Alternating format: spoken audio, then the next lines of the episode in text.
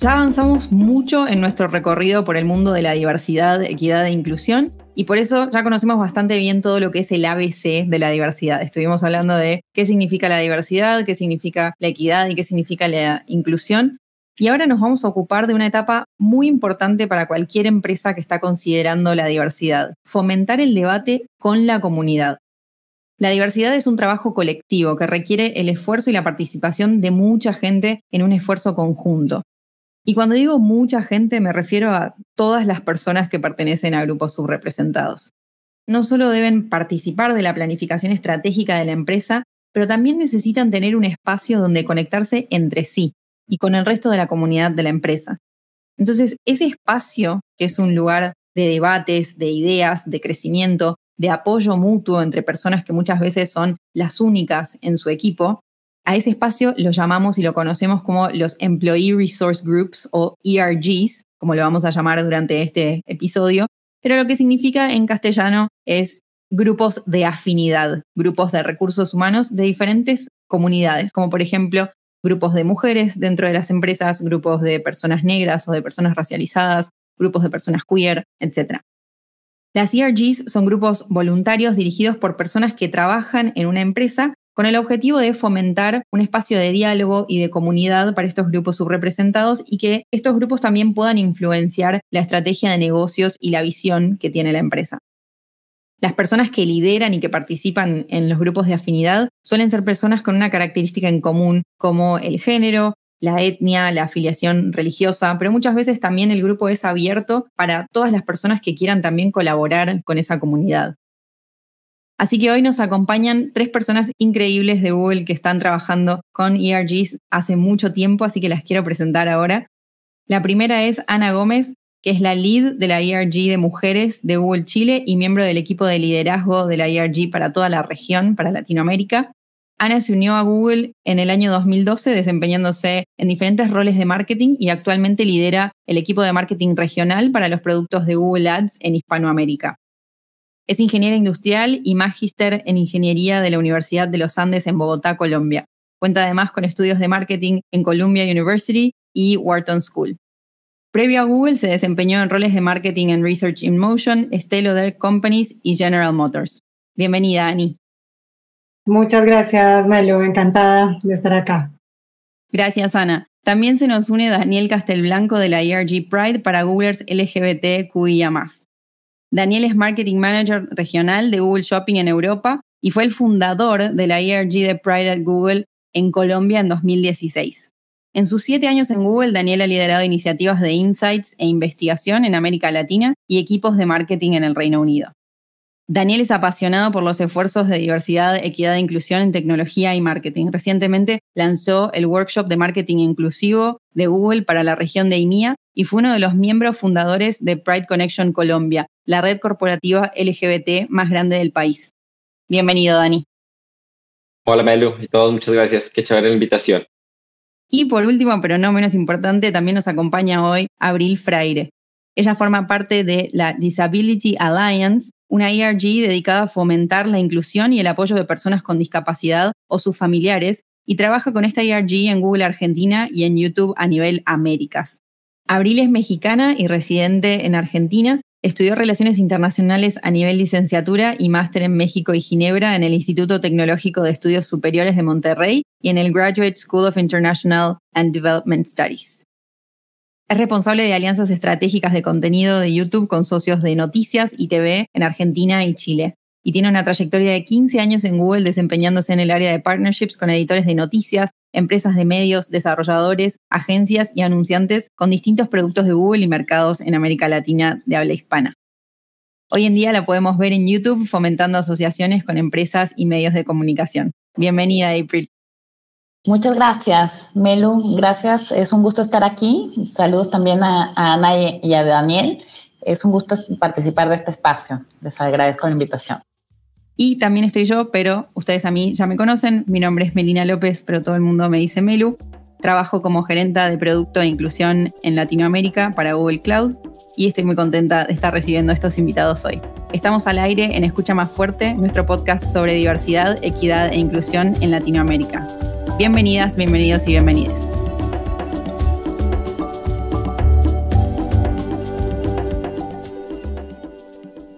Aunque las ERGs han ganado cada vez más terreno en los últimos años, no son para nada una idea reciente. Muy precario. Surgieron décadas, más exactamente en la década de 1970. En aquel entonces, en los Estados Unidos se vivía un periodo de tensión social. Cada vez más personas se unían para poner fin a las políticas de segregación racial, y la causa de los derechos civiles ganaba cada vez más fuerza, reivindicando temáticas importantísimas y planteando debates que aún hoy subsisten. En este contexto, Joseph Wilson, quien se desempeñaba en ese momento como CEO de Xerox, tuvo una idea. Quería acercar el debate hacia el interior de la empresa para fomentar debates constructivos entre los empleados mismos. La forma que encontró de hacerlo fue el Black Employee Caucus, que hoy se considera el primer ERG jamás creado. El objetivo del Black Employee Caucus era reunir a las personas negras que trabajaban en la empresa para debatir sobre la situación del país y sobre todo sobre cómo eso se manifestaba en los pasillos de la empresa. La iniciativa no solo tuvo mucho éxito, sino que también motivó a otros grupos subrepresentados a crear sus propios espacios. En las décadas posteriores, Xerox también creó el Black Women's Leadership Caucus y el grupo Gay and Lesbian Employee Network, relacionado con temáticas LGBTQI. Xerox no fue la única empresa que se embarcó en las cuestiones de los grupos de afinidad. Otras como ATT también adoptaron la idea y fundaron sus propios grupos durante los 70. Tampoco fue una iniciativa exclusiva de las empresas estadounidenses. Según un estudio realizado por la consultora Mercer, las ERGs no se limitan a los Estados Unidos solamente. En esa misma época, grupos feministas comenzaron a surgir en Europa, Asia, América Latina, Australia y Nueva Zelanda. Las ERGs se convirtieron en una tendencia casi imparable. Y así llegamos a la actualidad. Hoy en Google solamente tenemos 15 ERGs globales, cada una con ramificaciones regionales para satisfacer de la mejor manera las necesidades de cada parte del mundo, porque sabemos que los desafíos son diferentes en cada lugar. Según datos de la ONU, a pesar de representar casi la mitad de la población mundial, cerca del 50% de las mujeres en edad laboral no tiene una ocupación fija. Esto se refleja en el mercado de la tecnología, donde también son minoría.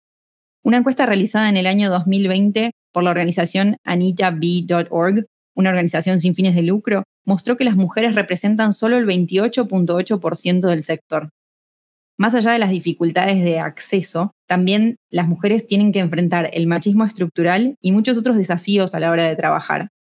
A través de Women at Google, Ana Gómez y otras mujeres tratan de revertir este escenario creando un entorno más saludable e inclusivo dentro de Google. Así que Ani, quería abrir eh, primero la conversación con vos para que nos cuentes un poquitito cómo funciona Women at Google y cómo impacta esta iniciativa la vida de las mujeres en Hispanoamérica. Claro que sí, Melo, muchas gracias. Bueno, ¿cómo impacta? Me parece importante acá traer de vuelta ¿Cuál es la misión de Google? La misión es organizar la información del mundo para que sea este, fácilmente accesible para todos y para todas. Entonces, justamente el objetivo de todos los esfuerzos de, diversidad de Google y especialmente de Women at Google es incrementar el acceso de las mujeres a nuevas oportunidades, derribar barreras y asimismo ayudar a empoderarlas para que tengan este éxito en la sociedad. ¿Y cuáles son los desafíos específicos que enfrentan las mujeres que trabajan en Hispanoamérica? Bueno, yo creo que ese es un punto súper importante. Como bien decías, las mujeres este, nos enfrentamos a diferentes eh, desafíos a través de todo el mundo. Yo sí creo que hay algo en común. Em, las mujeres globalmente hemos sido ampliamente afectadas por la pandemia.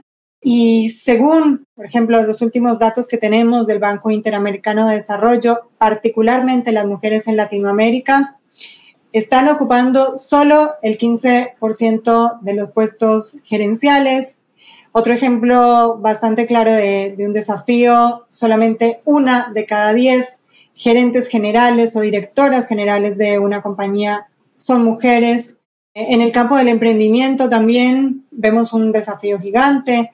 Solo el 14% de las mujeres son este, dueñas de negocio o emprendedores. Y por último, también la brecha en términos de salario en relación a los hombres. hoy las mujeres reciben en promedio 13% menos eh, de salario que los hombres. Entonces, tenemos este, desafíos compartidos con todas las mujeres en todo el mundo, pero también creo que eh, tenemos un montón de, de, desafíos en materia de inclusión laboral y de desarrollo y de igualdad este, salarial a través de toda la región. ¿Y cómo se organiza Women at Google entonces para hacer frente a estos desafíos que mencionas, Ani? Sí, bueno, Women at Google está compuesto 100% por mujeres que tienen otros roles dentro de la compañía y de manera voluntaria y muy generosa eh, ofrecen parte de su tiempo para dedicar al ERG. ¿Cómo nos organizamos? Tenemos además capítulos eh, en cada uno este, de los países donde opera la compañía en, en, la región, en México, en Colombia, en Perú, en Argentina y en mi caso este, en Chile. Y nosotros trabajamos principalmente en tres frentes o en tres desafíos. El primero, eh, yo te diría que es bastante interno, es enfocarnos en ayudar a las propias mujeres de Google en desarrollar su carrera. Así que comenzamos buscando tener un impacto primero adentro y después extenderlo afuera. Entonces, ¿qué tipo de proyectos o qué tipo de iniciativas desarrollamos en este frente? Por ejemplo, programas de mentorías para las mujeres de Google, eh, programas también de coaching eh, que les permitan y que nos permitan también a todas este, desarrollar e ir avanzando en, en, nuestras propias carreras porque nos vemos enfrentadas a los mismos desafíos que, que se ven también enfrentadas otras mujeres en el aspecto eh, laboral.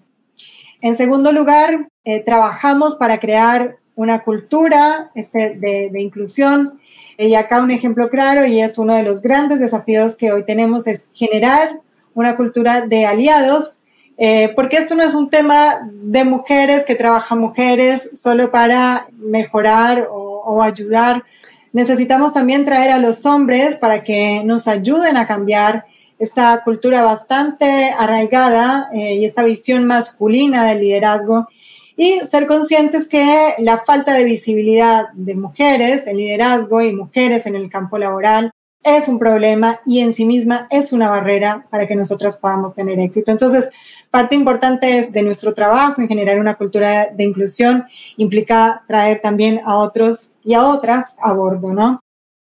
súper importante esto que mencionas de los aliados y de que justamente no, el cambio no puede ser hecho solamente por un grupo, sino que tiene que siempre haber un intercambio ¿no? entre las CRGs y el resto de la empresa. Por eso es un espacio de comunidad, pero no es necesariamente cerrado únicamente para las personas de ese grupo representado. Todos los, eh, todas las CRGs siempre quedan abiertas a, otros grupos que siempre pueden entrar y participar y, y seguir la pauta que el grupo está definiendo para sí, ¿no? Y para poder generar cambio. Sin duda, sin duda. Y Women Google es el ERG más grande y más antiguo que tenemos.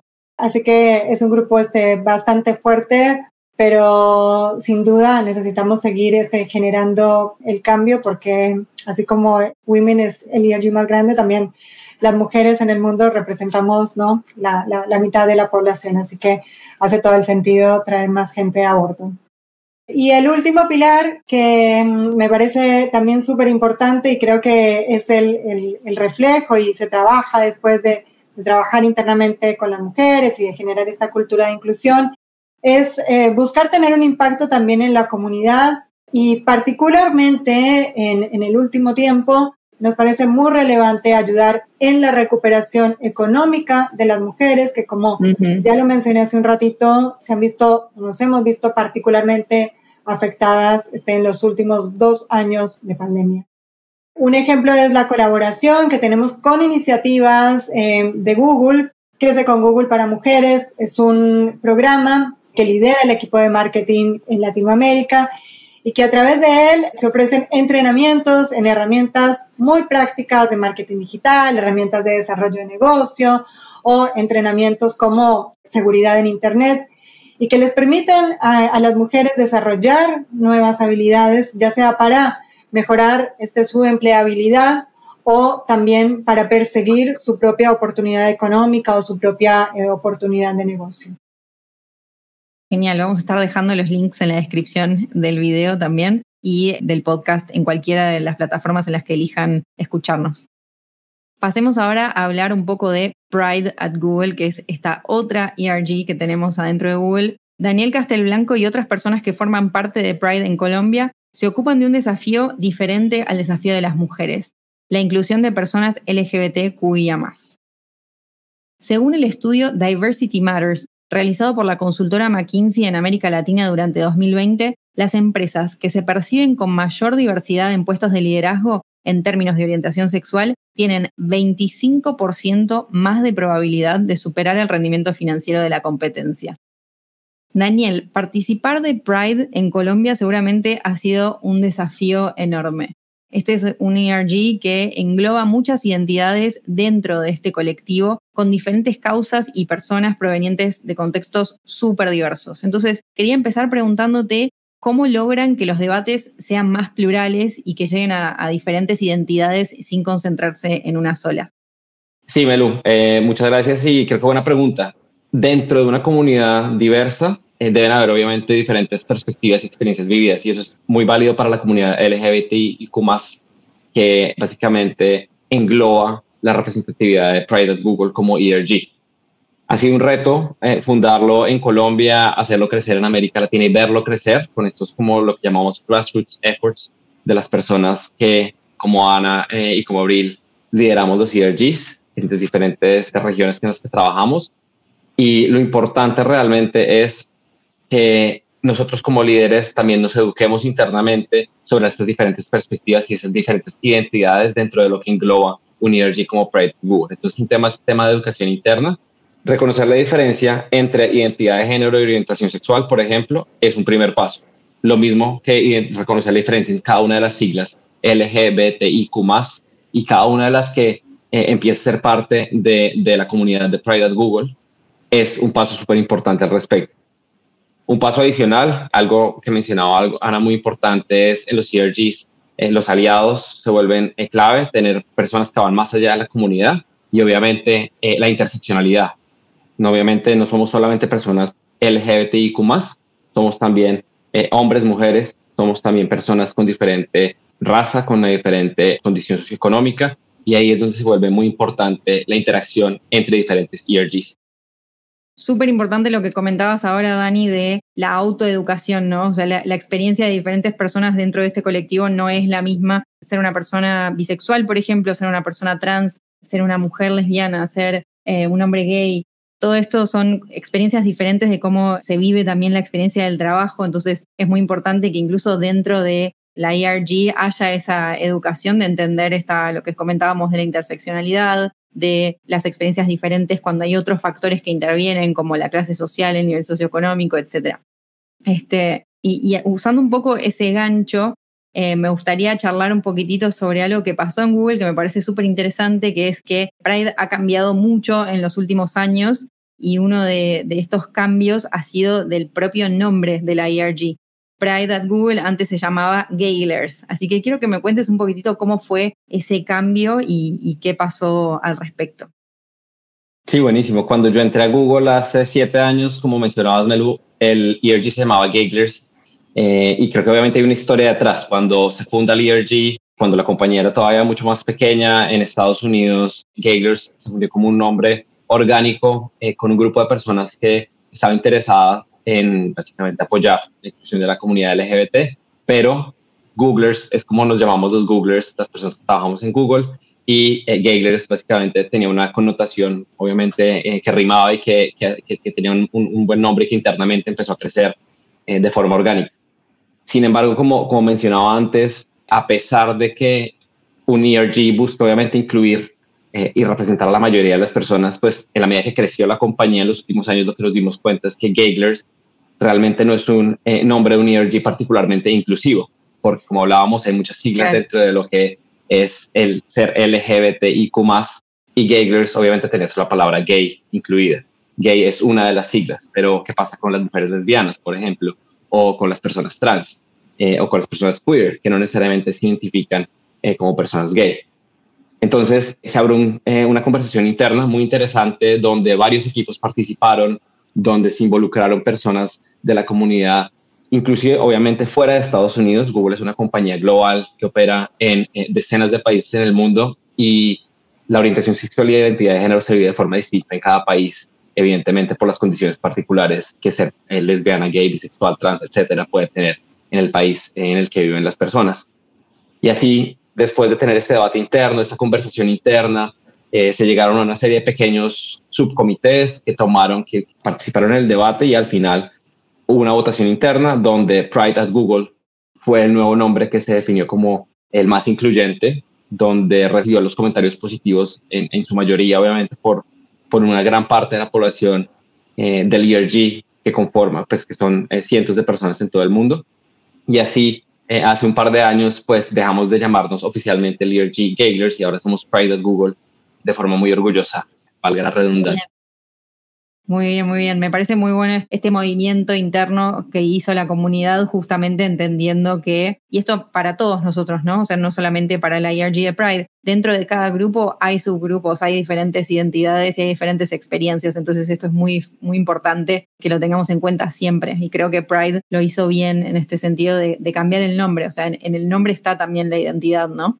Así que felicitaciones por eso. Y, y, la última pregunta que te quería hacer, Dani, era que Sabemos que la diversidad y la situación socioeconómica son en general factores que van de la mano, ¿no? Porque eh, hay diferentes grupos subrepresentados que suelen tener más dificultades de acceso al capital financiero.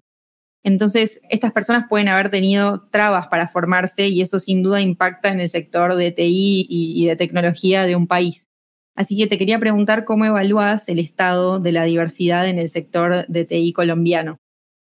Sí, yo creo que es un tema que trasciende realmente la, eh, la particularidad del sector de TI en Colombia y obviamente pues tiene un, origen muy eh, amplio de, de, las circunstancias socioeconómicas de, de, una región y de un país como, como Colombia, donde el, pues, el, Gini es uno de los más altos del mundo, básicamente este índice que mide la desigualdad. Y dicho eso, al final tiene una repercusión en, en, el sector de tecnología y en las diferentes compañías que, que operan en el país creo que es un espacio y una oportunidad para que las compañías justamente como Google que, operamos en, Colombia y en la región, básicamente abramos espacios laborales incluyentes más allá de la comunidad LGBTI nuevamente, más allá del tema de mujeres, sino que pensemos en espacios como en, temas relacionados con eh, nivel socioeconómico, como preguntabas, que es otra interseccionalidad muy importante en, en regiones como América Latina. Yo creo que eso se debe abordar de forma proactiva, eh, y es lo que hemos venido haciendo, no solamente desde el área de recursos humanos, sino, por ejemplo, desde las personas que eh, llamamos los hiring managers, los gerentes que contratan en diferentes procesos en una organización. Por ejemplo, algunos pasos incluyen ampliar el número de universidades o las universidades desde donde se eh, busca reclutar talento, donde básicamente Google llega y se aproxima a estas personas para decirles, mire, somos una compañía incluyente con la comunidad LGBT+, hacemos este tipo de iniciativas y además eh, estamos aquí buscando talento de diferentes regiones del país, de diferentes universidades. Eh, no necesariamente tiene que ser talento profesional formado, puede ser con diferentes eh, con perfiles económicos, depende del rol que esté buscando.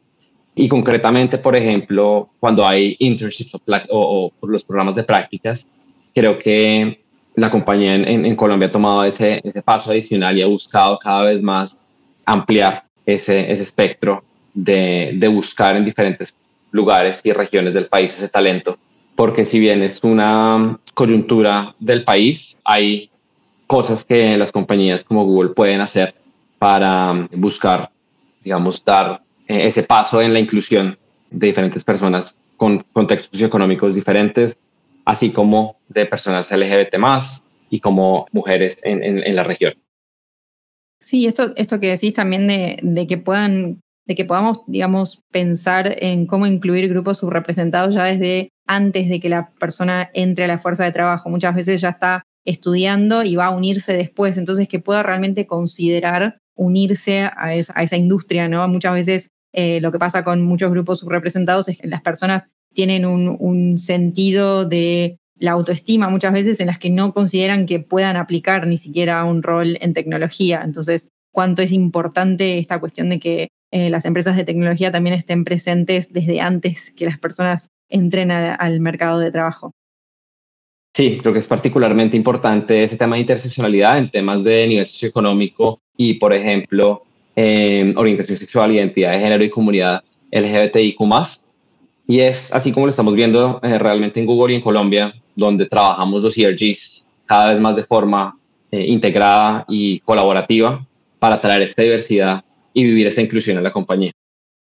Otro grupo subrepresentado está conformado por las personas con discapacidad, que muchas veces se enfrentan dificultades significativas a la hora de trabajar, especialmente en las áreas de ciencia, tecnología, ingeniería y matemática.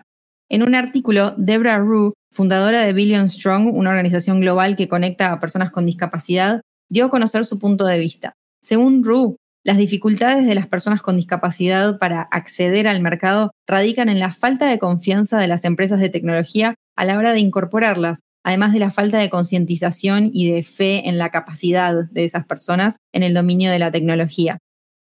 Sin embargo, sabemos que la realidad es súper distinta. Abril, en tu participación en Disability Alliance, ¿cuáles son algunas iniciativas que han llevado a cabo para fomentar la inclusión de personas con discapacidad? Bueno, gracias Melu por la pregunta. Yo soy empleada de, YouTube, como, como saben, pero dedico un porcentaje de mi tiempo para llevar adelante la, la ERG Disability Alliance. Eh, no tengo una, una discapacidad, pero la discapacidad me, me, toca plenamente en mi vida porque tengo un hijo con discapacidad. Él tiene 11 años, está en el espectro autista y esto me ha llevado a, concientizarme y a inspirarme para tratar de aportar mi granito de arena en las iniciativas de inclusión de personas con discapacidad. Así es que un poco compartiendo cómo, cómo mi experiencia personal ha influenciado en mi decisión de participar de este tipo de iniciativas y colaborar para, para difundir este mensaje de inclusión de personas con discapacidad. Entonces, eh, es así que formo parte de la ERG Disability Alliance desde el 2015 en Google Argentina y desde el 2020 en YouTube. Desde esa fecha he organizado una diversidad de eventos, charlas y seminarios para continuar concientizando y fomentando la importancia de visibilizar la realidad de las personas con discapacidad y la relevancia de incluirlas en todos los ámbitos a nivel social y laboral. Estas iniciativas las he realizado con gran apoyo de otras ERGs en, en Google Argentina, en un claro ejemplo de colaboración interseccional. En ocasiones también he colaborado con organizaciones como Libertate, que es una empresa social en Argentina que fomenta la inclusión de personas con discapacidad en las empresas. En el 2020, aprovechando el formato digital, tuvimos la posibilidad de expandir estos seminarios a nivel América Latina de habla hispana al conectar con otras oficinas de Google ubicadas en México, Perú y Colombia. Entre el resto de las iniciativas de la ERG que se desarrollan a nivel Google, se encuentran las relacionadas con el fomento de la accesibilidad y también con la formación de redes de soporte para empleados con discapacidad o, como en mi caso, para parientes de personas con discapacidad. En cuanto a la accesibilidad, la frase que resume mejor este compromiso es todo el mundo debería poder acceder a Internet y disfrutar de la web. Y tenemos el compromiso de hacerlo realidad. Me encanta. Esto de, eh, es un poco lo que contaba Ana también, ¿no? De si la misión de Google es organizar la información del mundo y hacerla universalmente accesible y útil, también la Internet tiene parte eh, muy importante en, cuanto a la inclusión de personas con discapacidad. Y vamos a estar hablando un poco de esto en el podcast también sobre cómo realizar llamadas inclusivas, por ejemplo, videollamadas inclusivas, cómo podemos pensar en la accesibilidad también en términos de los productos que desarrollamos. Así que súper en línea lo que están diciendo entre los tres, se, complementa un montón, así que para quien esté pensando también en fundar su propia ERG o colaborar en sus empresas, vean cuáles son también los patrones, ¿no? Como las cosas que tienen en común estos diferentes grupos. April, vos tenés experiencia en el tema por eh, tu vida personal, como estabas comentando, con tu hijo, y, quería preguntarte cómo, un poquito más, cómo ha influenciado esto en tu vida como profesional y en tu labor dentro de la Disability Alliance. Y April, una pregunta así también para las personas que no conocen tantos eh, otras personas que estén en el espectro autista. Yo sé que Luciano tiene justamente 11 años, es un niño, pero quería saber si nos puedes contar un poquito cuáles son algunas cosas que las personas en el espectro autista pasan eh, cuando están en el ambiente de trabajo, ¿no? Y cómo podemos ayudarlas a, sobrepasar eso. Sí, sí, definitivamente. Bueno, el, autismo, como sabes, es un espectro que eh, conlleva dificultades o desafíos en la sociabilidad y la comunicación. Entonces, no hay un individuo en este espectro que sea igual al otro. Por lo que los desafíos que, que se presentan en el ambiente laboral para una persona en el espectro autista son muy variados, pero puede llegar, por ejemplo, a presentarse una ansiedad desmedida, justamente por el bombardeo de sensaciones que, que suelen tener las, las, personas con autismo, pueden, suelen tener hipersensibilidad auditiva, por ejemplo. Entonces, es importante, digamos, que, que las personas con autismo que en el ámbito laboral puedan tener la, la, posibilidad, justo como, como hablamos anteriormente, de que su condición sea conocida, aceptada y, se tomen las medidas necesarias en el ámbito laboral para que sea y plenamente incluida. Y por último, April, te quería preguntar eh, cómo evalúas el impacto de la Disability Alliance en la experiencia de las personas con discapacidad o de sus familiares que trabajan en Google. Creo que, como, como hablábamos antes, temas de accesibilidad, creo que es un, logro que la ARG permita a los empleados con, con, discapacidad el acceso a un ambiente laboral inclusivo que tome en cuenta sus necesidades y que también resulta fundamental contar con las redes de apoyo que mencionaba para los empleados con discapacidad o para los los parientes de personas con discapacidad. Hay, por ejemplo, grupos de hermanos, grupos de padres de personas con discapacidad que compartimos experiencias, compartimos recomendaciones y trabajamos para continuar colaborando para esta visibilización de la, de la que he hablado. En lo personal y hablando a, a título personal, esta conexión con otras personas que pueden estar navegando los mismos potenciales desafíos o incertidumbres que a veces se presentan en el camino ha sido muy enriquecedor. Entonces, estoy agradecida de que, de que haya estos espacios. Esta cuestión de justamente generar comunidad. Exactamente. Todos estos relatos han sido sin duda muy enriquecedores y les quiero agradecer a los tres por participar de esto. Sería imposible compartir estas experiencias sin ustedes, que son los que están liderando este trabajo. Pero Google no es la única empresa que lleva adelante este tipo de actividades. Una encuesta de Top MBA reveló que el 90% de las empresas Fortune 500 que reúne las principales compañías del mundo ya ha fundado sus propios ERGs. Y estas son organizaciones que podemos tomar como ejemplo de iniciativa y de estrategia y obviamente también de trabajo voluntario. Entonces, para quienes están dando sus primeros pasos, me gustaría que cada uno les dejara un consejo eh, a las personas que están fundando su ERG o trabajando justamente y organizándose colectivamente. Ani, ¿querés empezar? Claro que sí, eh, me encantaría quedarme con una idea y eso es generar aliados y aliadas y traer a todos y a todas dentro de la compañía a bordo. Me parece súper importante. Muchas gracias, Ani. Dani. Yo creo que hay un tema importante y es buscar apoyo del equipo de liderazgo en la organización. Siempre es clave que los líderes en un equipo apoyen los ERGs y los esfuerzos de diversidad e inclusión. Entonces, para quienes empiezan los ERGs en sus compañías, siempre vincúlenlos con sus equipos de liderazgo y busquen ese apoyo, además desde los aliados, como mencionaba antes. Importantísimo. Y por último, April, Gracias por estos grandes ejemplos que han aportado Ani y Dani. Yo, yo recomendaría que también tomen en cuenta la interseccionalidad, la colaboración entre distintas ERGs, porque esa suma genera sinergias que en el caso de Argentina y como mencionó Dani, en el caso de Colombia, son fundamentales para llevar a cabo este tipo de iniciativas. Gracias ¿eh? por el espacio nuevamente. Y lo mismo como para quien esté pensando también en, organizar esto en empresas que son más chicas. El ejemplo de Argentina y de Colombia creo que tiene que ver con que justamente son oficinas relativamente chicas donde tal vez no hay tantos miembros de todos los grupos. Entonces tomen eso en cuenta también eh, las personas que nos están escuchando y están en una empresa más chiquita. Efectivamente.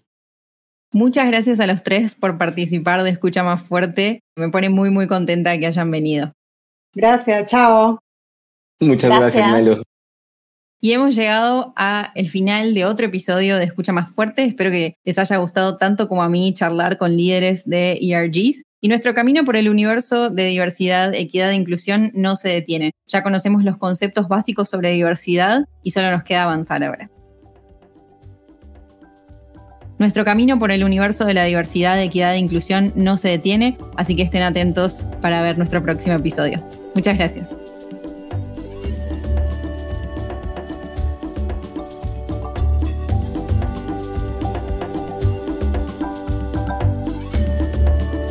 Diversidad, equidad e inclusión. Escucha más fuerte, un podcast de Google Cloud. Escúchalo desde tu plataforma favorita.